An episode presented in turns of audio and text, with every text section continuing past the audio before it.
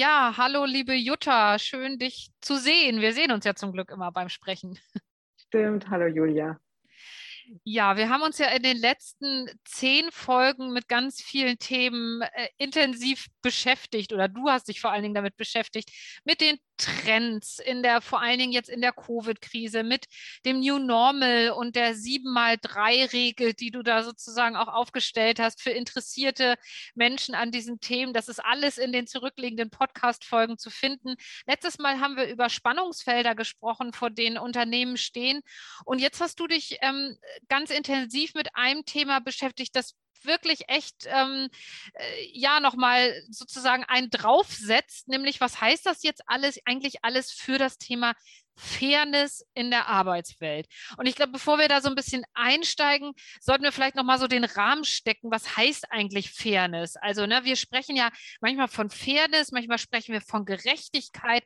Ist das aus deiner Sicht was, was wir eigentlich so grundsätzlich mal synonym benutzen oder wo würdest du da den Unterschied sehen?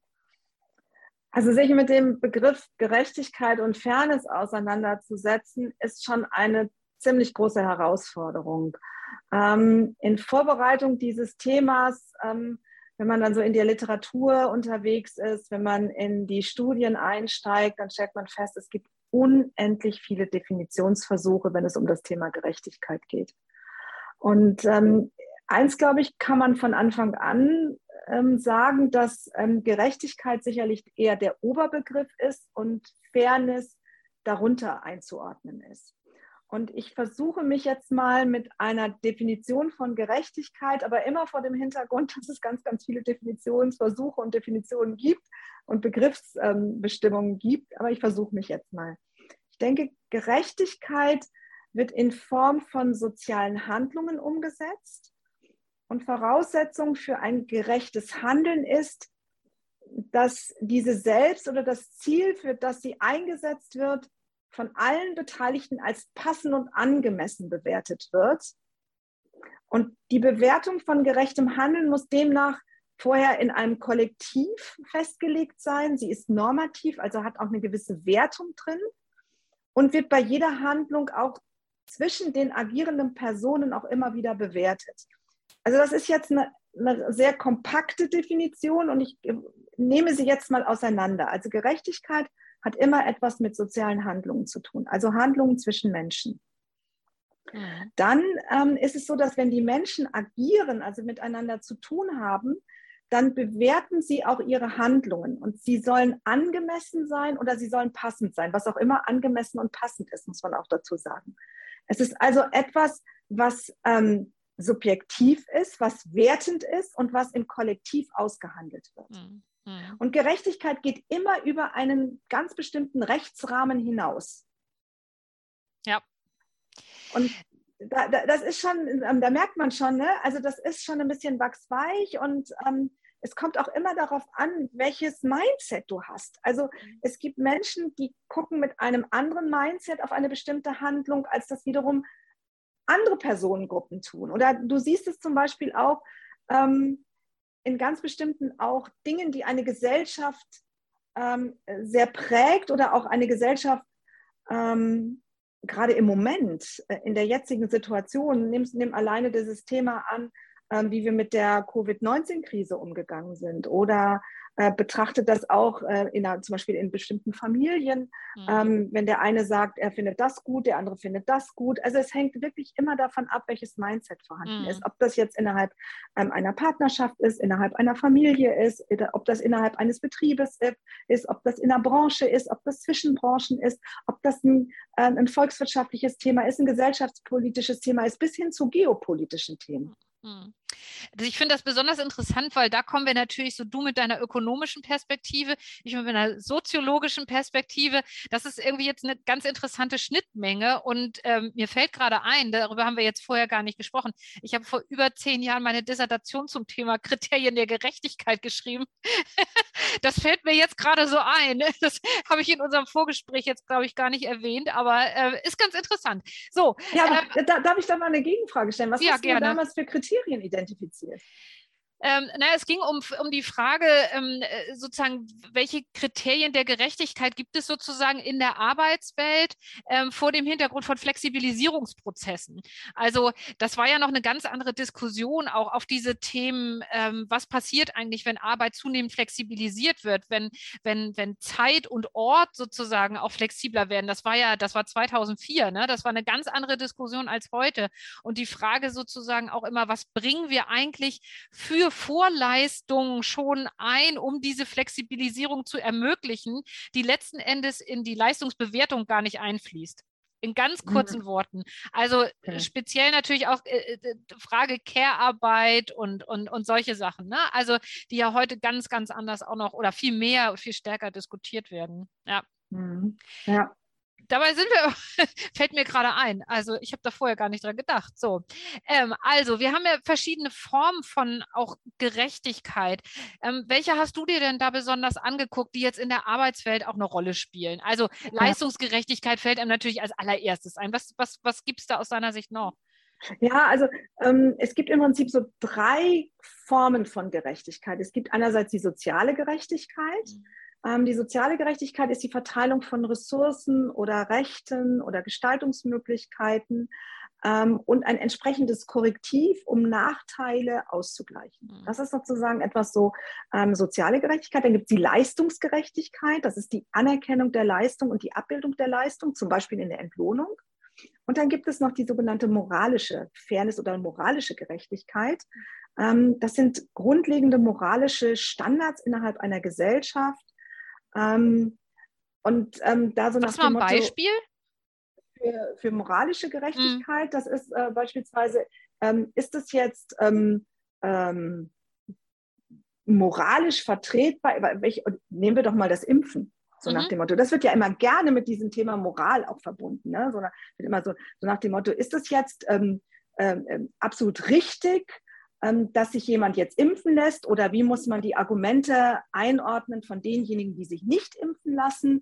Also vor dem, das wird ja nicht unbedingt diskutiert vor einer, ähm, vor einer wirklichen Datengrundlage, sondern das wird sehr stark in einen normativen Kontext gesetzt, das wird sehr stark mit Ethik und Moral verbunden. Mhm. So, und ähm, das sind immer so Dinge. Also ähm, bei moralischer Thematik, das ist immer ein ganz, ganz schwieriges Thema. Was ist sozusagen moralischer Standard einer Gesellschaft? Weil das kannst du kaum fassen.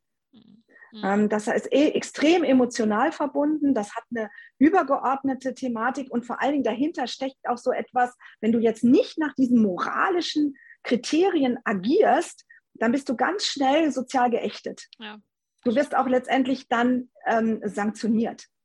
Ja, weil die also Solidarität quasi so ein bisschen auf den ja. äh, angezweifelt wird, ne? So. Ja, genau. Also das bedeutet eigentlich, wenn du jetzt in einen Wirtschaftskontext dich hineinbegibst, äh, dann versucht man diese moralische Gerechtigkeit ein Stück weit nicht zum Thema zu machen, sondern man versucht sich in einem ökonomischen Kontext also in Volkswirtschaft oder auch in der betrieblichen Welt, äh, dich in dem Zusammenhang mit sozialer und Leistungsgerechtigkeit eigentlich zu bewegen. Und wenn du unsere soziale Marktwirtschaft, die dich, äh, wenn du das äh, in den Blick nimmst, dann ist das der Versuch, die soziale und die Leistungsgerechtigkeit miteinander zu kombinieren. Mhm. Mhm. Die mehr mhm. oder weniger gut gelingt. Ja, genau. Und das müssen wir allerdings, also das, da sind wir jetzt in dem großen Gerechtigkeits, in dem Gerechtigkeitsthema unterwegs. Und ähm, dann müssen wir das jetzt nochmal quasi den Blick werfen auf das Thema Fairness. Mhm. Weil, weil äh, Fairness ist nochmal abgegrenzt von dem Thema Gerechtigkeit. Da In welcher Hinsicht? Gar, ja, weil es gibt eigentlich gar keine Definition von Fairness. Ne? Also guckst du, gibst du mal bei Google ein Fairness, dann kriegst du, ich weiß nicht, wie viele äh, Vorschläge. Das ist also, wie viele Millionen da quasi unterwegs sind. Fairness, wenn du aber jetzt mal eintauchst, Fairness bezieht sich auf soziale Beziehungen, und insbesondere auf Abmachungen in sozialen Beziehungen. Also mhm. nochmal zurück, Gerechtigkeit hat etwas mit sozialem Handeln zu tun, passend, angemessen, ähm, wird von einem Kollektiv vereinbart und hat sehr starke normative Züge. Mhm. Und Fairness, Fairness bezieht sich auf die sozialen Beziehungen und es ist eine Abmachung innerhalb der sozialen Beziehungen. Also mhm. wenn du das so quasi nochmal einordnest, ist eine Etage tiefer. Ja, ja. Und es diese sozialen Beziehungen ähm, ähm, sind auch in Wechselwirkung. Also mhm. ähm, wie du mir, so ich dir. Also, ne? weißt du, also nach dem Motto, das sind Aushandlungsprozesse, die damit mhm. verbunden sind. Mhm. Es wird auch ganz nochmal ganz interessant, weil es wird ja auch von gerechten Löhnen gesprochen oder fairen Löhnen gesprochen. Ne? Ähm, es ist ja dann irgendwie auch nach deiner Definition eben auch nochmal ein Unterschied, ne? Ja, aber ehrlich gesagt, wenn du gerechte Löhne und, und äh, faire Löhne, ähm, da würde ich jetzt mal denken, das äh, ist wahrscheinlich im Sprachgebrauch ähm, ziemlich analog verwendet. Hm. Wir könnten jetzt nochmal hingehen und würden sagen, kann man sagen, dass Löhne gerecht sind? ähm, oder sind Löhne fair? Und ich würde, ich würde denken, dass der richtige Terminus technicus äh, ist ähm, gerechte Löhne. Mhm. Ich würde es nicht mit Fairness verbinden, weil hinter Fairness ist das Thema ganz eindeutig ähm, der sozialen Beziehung. Und ich mhm. beim Lohn sehe ich ehrlich gesagt wenig eine soziale Beziehung, sondern da sehe ich eher das Thema Handlungen. Mhm. mhm. Ich werde für eine bestimmte Tätigkeit entlohnt. Das ist für mich keine Beziehung, das ist für mich eine soziale, ist eine Handlung. Und mhm. deswegen glaube ich, dass der Begriff Gerechtigkeit hier bei Löhnen eher richtig ist als das Thema Fairness. Mhm. Wenn wir jetzt mal auf die, die Arbeitswelt gucken und auch auf die vielleicht das New Normal der, der Arbeitswelt. Ähm, wir haben jetzt gerade schon das Thema sozusagen Fairness und, und Entgelt auch schon explizit angesprochen. Ähm, vielleicht fällt einem da auch noch das Thema ein. Ähm, ja, Fairness und, und auch Hierarchien, also die Frage von zum Beispiel so, so Karrierewegen oder wie auch immer. Also das so spontan fällt einem das vielleicht ein. In welchen Bereichen geht es denn eigentlich um Fairness in der Arbeitswelt aus deiner Sicht? Also die großen Bereiche. Ja, also wenn du mal überlegst, also wir sagen jetzt, wir reden hier bei Fairness über das Thema soziale Beziehungen und Abmachungen und das mhm. Einhalten von Abmachungen. Ja, also dann nehmen wir das einfach mal in dieser Logik. Und da siehst du im Prinzip, dass Fairness in der Arbeitswelt viel zu tun hat, zum Beispiel mit Führung. Mhm. Fairness, finde ich, hat auch viel zu tun mit Attraktivität als Arbeitgeber und Mitarbeitergewinnung. Mhm. Und Fairness hat, denke ich, meines Erachtens auch viel zu tun mit dem Thema Mitarbeiterbindung. Das finde ich hat auch eine Menge damit zu tun. Mhm. Und natürlich, ähm, wenn wir das Thema jetzt äh, nehmen, äh, Entlohnung, ähm, da würde ich dann eher den Begriff der Gerechtigkeit nehmen. Mhm. Jetzt, du hast gesagt, also Fairness und Führung, ähm, und du kannst das gleich sagen, ob ich das, ob ich das so richtig verstehe. Da fällt mir vielleicht als erstes ein, sowas wie, bin ich eigentlich verbindlich als Führungskraft? So bei dem Thema Mitarbeitergewinnung würde ich vielleicht so denken, ähm, gucke ich, guck ich mir eigentlich alle gleichermaßen, also Thema Diversity spielt da sicherlich mhm. auch eine Rolle. Mhm. Mitarbeiterbindung musst du mir gleich noch mal ein bisschen auf die Sprünge helfen und ähm, Fairness und, und Entgelt. Ja gut, also da geht es dann um faire Löhne. Ne? Also ja. so wie steht das eigentlich im Verhältnis? So ja. jetzt, äh, was, was steckt da eigentlich hinter? Also was heißt das jetzt konkret? So. Ja, also wir fangen mal mit Führung an. Wir nehmen mhm. mal Fairness und Führung. Also das Erste ist doch sicherlich so, dass du sagst, ähm, wir reden über, wieder über so, soziale Beziehungen und auch ähm, entsprechende ähm, Handlungen, die dahinter stehen, Wechselwirkungen, die damit verbunden sind. Also ich denke mal zum Beispiel ähm, Mitarbeiter und Mitarbeiterinnen in welcher Form auch immer an Entscheidungsprozessen zu partizipieren. Mhm. Also zum Beispiel das wäre, das wäre, man würde das eine sogenannte prozedurale Fairness, würde man das nennen, das ist die Partizipation bei Entscheidungsprozessen. Mhm. Das gehört dazu. Aber es gibt auch so etwas wie die informationale Fairness und das bedeutet, dass du die Mitarbeiter und Mitarbeiterinnen in, in einem Führungskontext auch mit Informationen ausstattest. Mhm. Dass sie wissen, okay, ja. was gerade passiert, dass sie sich das erklären können, dass sie das verstehen, was damit verbunden ist, dass die Qualität der Informationen auch adäquat ist. Also das wäre ja auch etwas, damit ich sozusagen nicht im Nebel stoche, damit ich nicht quasi blind fliege, damit ich eigentlich weiß, was hier eigentlich passiert. Das ist doch auch eine Art des, des fairen Agierens einer Führungskraft gegenüber den Mitarbeitenden. Mhm. Oder aber auch die Frage ist, wie gehe ich mit den Mitarbeitern und Mitarbeiterinnen um als, als Führungskraft? Respektvoll, aufrichtig, korrekt. Mhm. Das ist für mich auch sowas wie eine interaktionale Fairness. Also, dass die Führungskraft wirklich auch die Mitarbeiter und Mitarbeiterinnen sehr wertschätzend ähm, äh, ihnen Wertschätzung entgegentritt. Das mhm. gehört eben auch zu diesem, man nennt das die sogenannte interaktionale Fairness. Ja. So, also das wäre zum Beispiel bei Führung. Und jetzt gehen wir mal zur Mitarbeitergewinnung.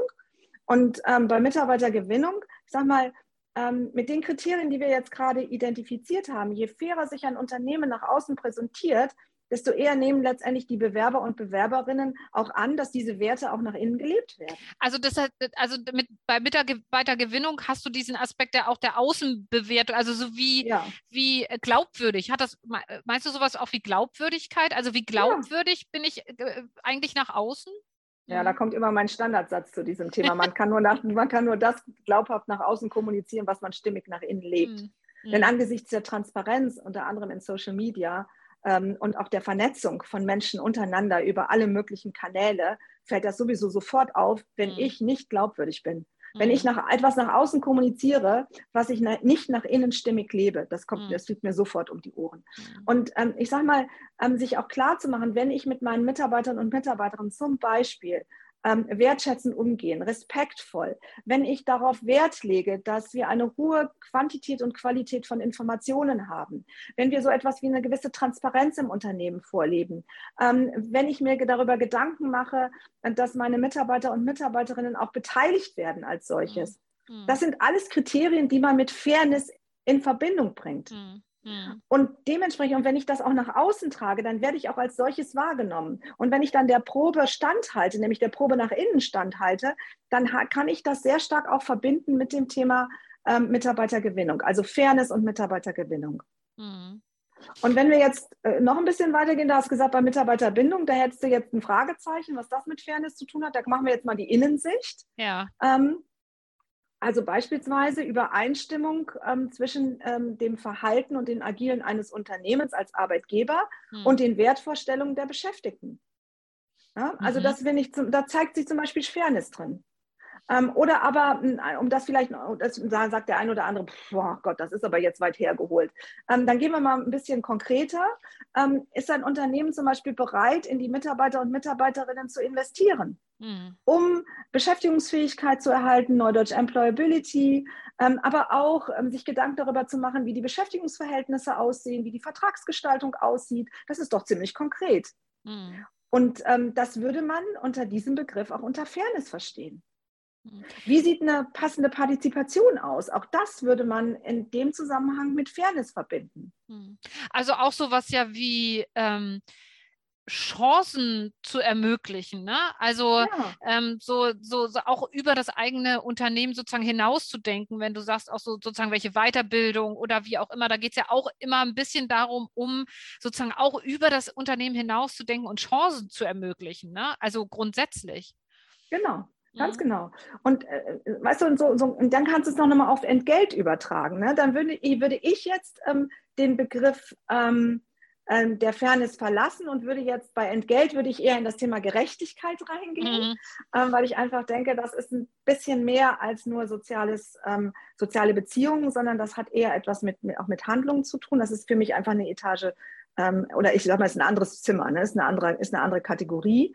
Und da kann man natürlich schon auch sagen, was hat jetzt Gerechtigkeit mit Entgelt zu tun? Und da kommen unsere zwei Themen vor allen Dingen rein, nämlich das Thema soziale Gerechtigkeit und Leistungsgerechtigkeit.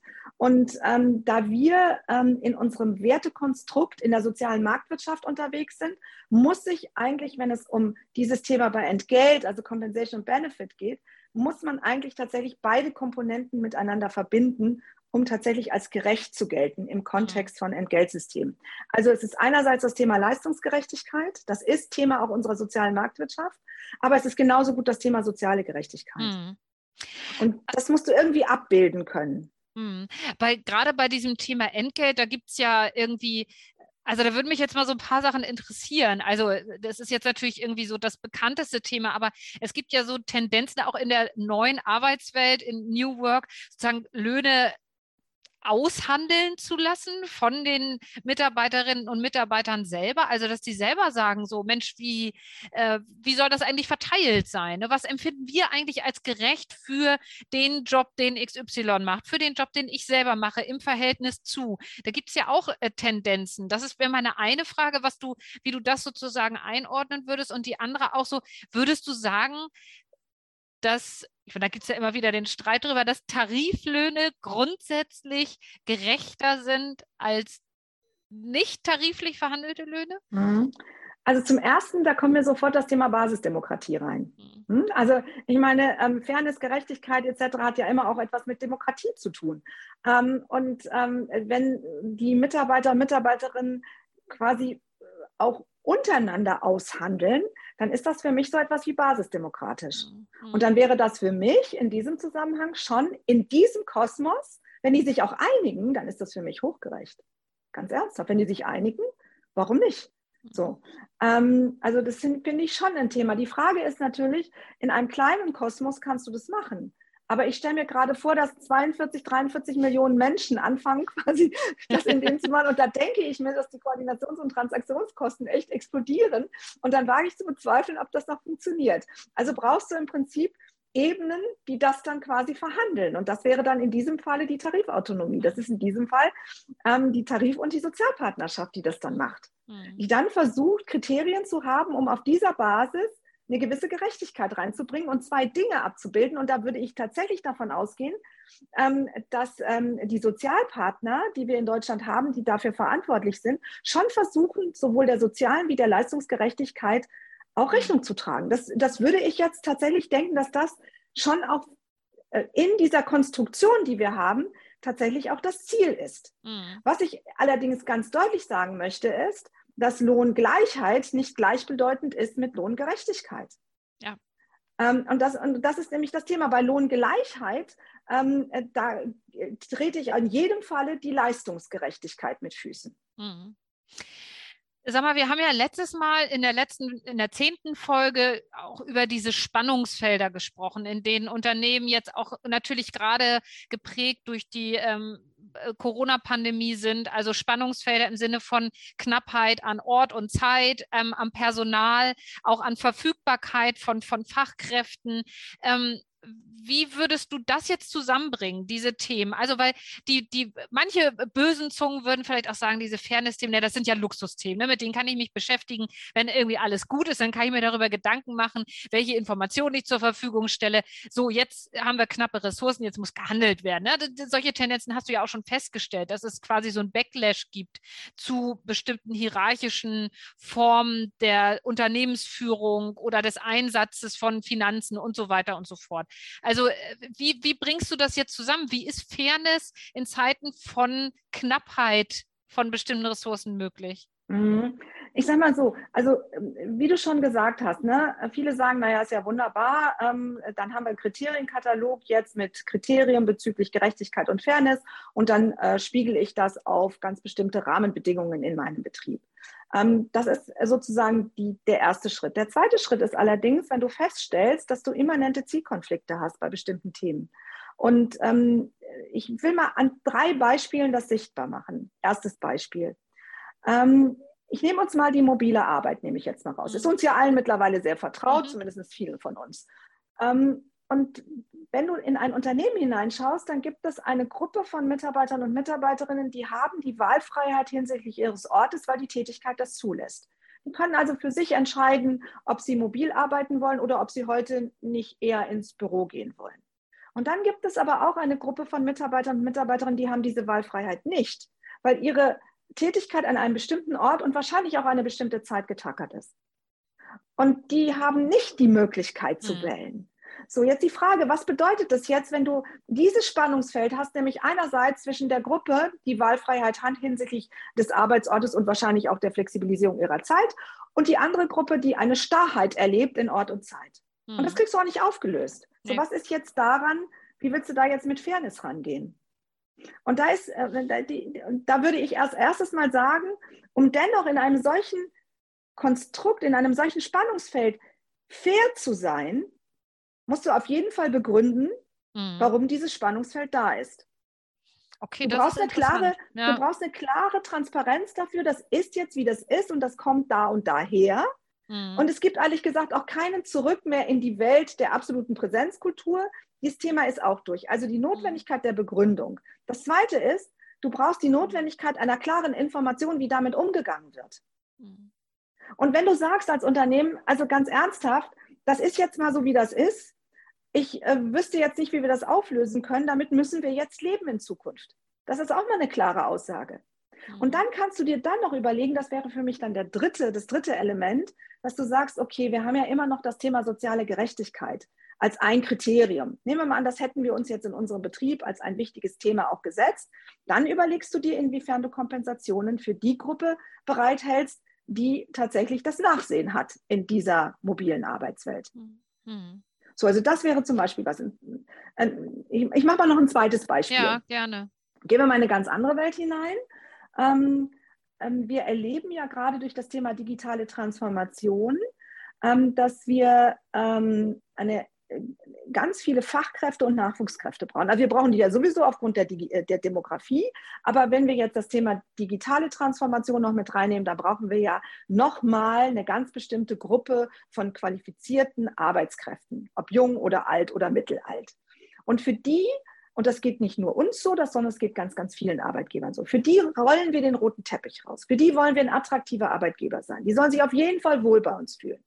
Gleichzeitig führt aber die digitale Transformation auch dazu, dass du in ganz bestimmten Tätigkeitsfeldern und Prozessen zunehmend den Algorithmus, den Roboter und die künstliche Intelligenz einsetzt. Und du hast dann dort tatsächlich Substitutionseffekte. Das heißt, das System übernimmt die Tätigkeit, die jetzt ein Mensch macht. Hm. Für diese Gruppe von Menschen bedeutet das in unserem Betrieb, dass sie in ganz harte Personalanpassungsprozesse reingehen.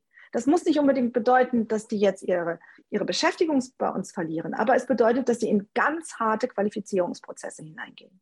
Mhm. So, an der einen Seite rollst du den roten Teppich raus und machst dich richtig schön und richtig hübsch für diejenigen, dass die auf jeden Fall zu uns kommen und die kriegen noch dieses und die werden noch da gepampert und da machen wir noch dieses.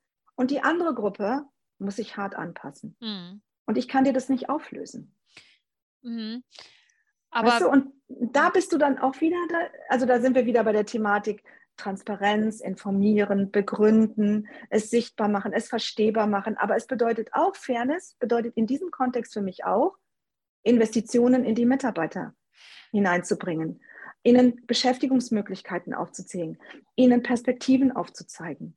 Mhm. Also auch da ganz deutlich hinzugehen und zu sagen, wir leben mit diesem Spannungsfeld. Ich kann es nicht mhm. auf, ähm, auflösen. Aber Fairness bedeutet auch, diejenigen, die jetzt vermeintlich im Regen stehen, denen einen Regenschirm zu geben und ihnen den auch aufzuspannen. Hm.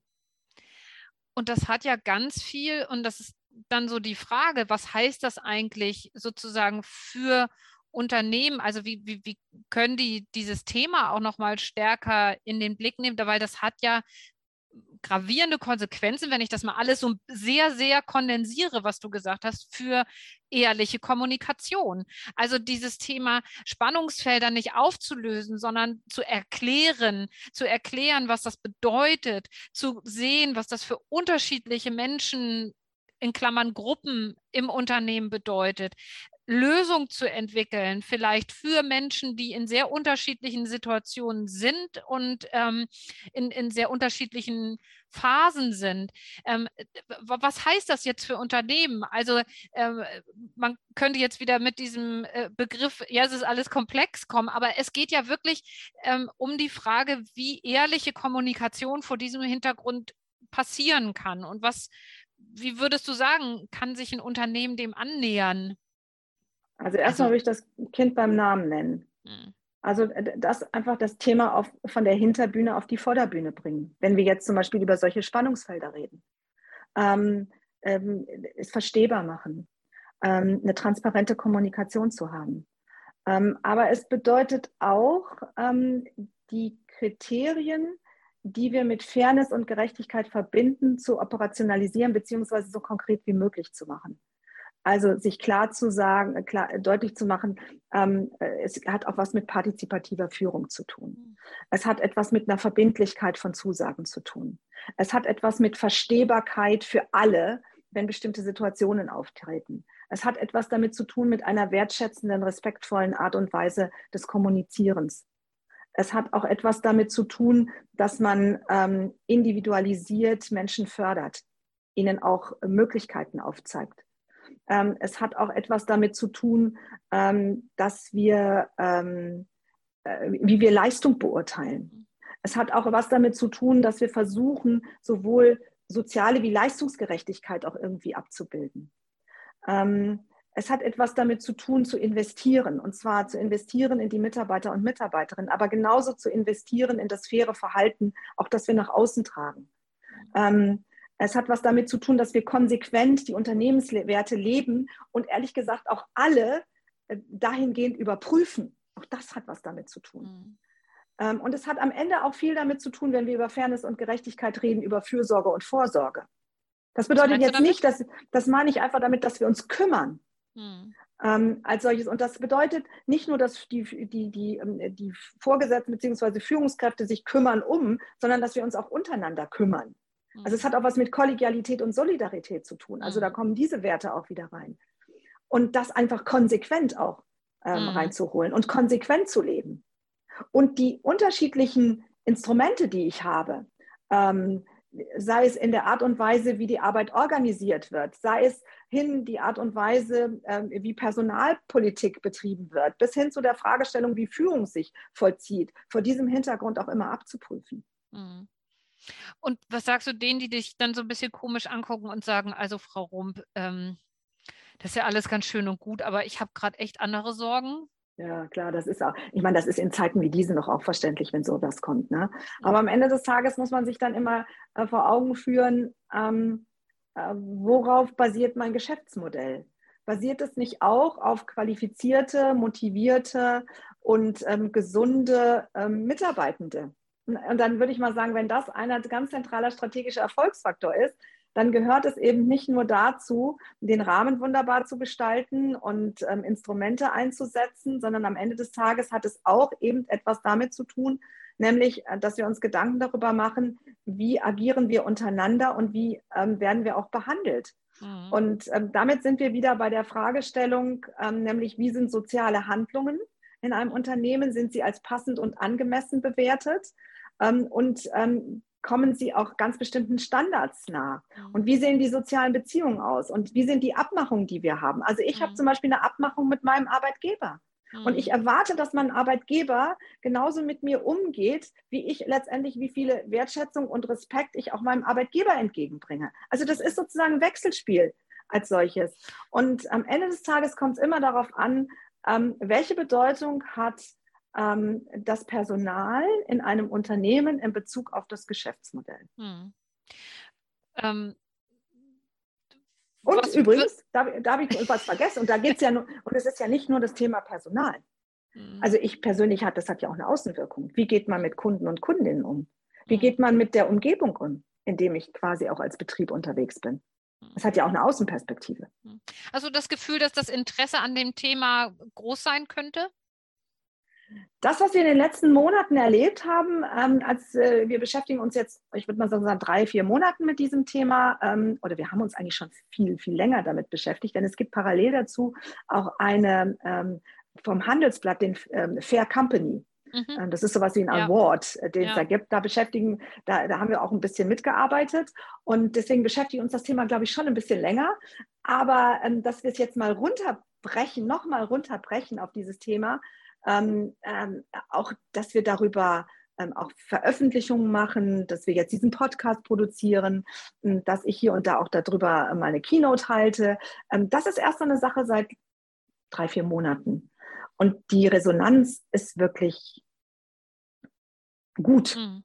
Die ist mhm. toll. Die mhm. ist wirklich toll, sodass wir denken, das könnte durchaus ein wichtiges Thema der neuen Normalität sein. Mhm. Was nicht bedeutet, dass es kein Thema war in der alten Normalität. Das möchte ich auch nochmal deutlich machen. Aber genau. ähm, die Sensibilität für das Thema, die ist deutlich gestiegen. Ja.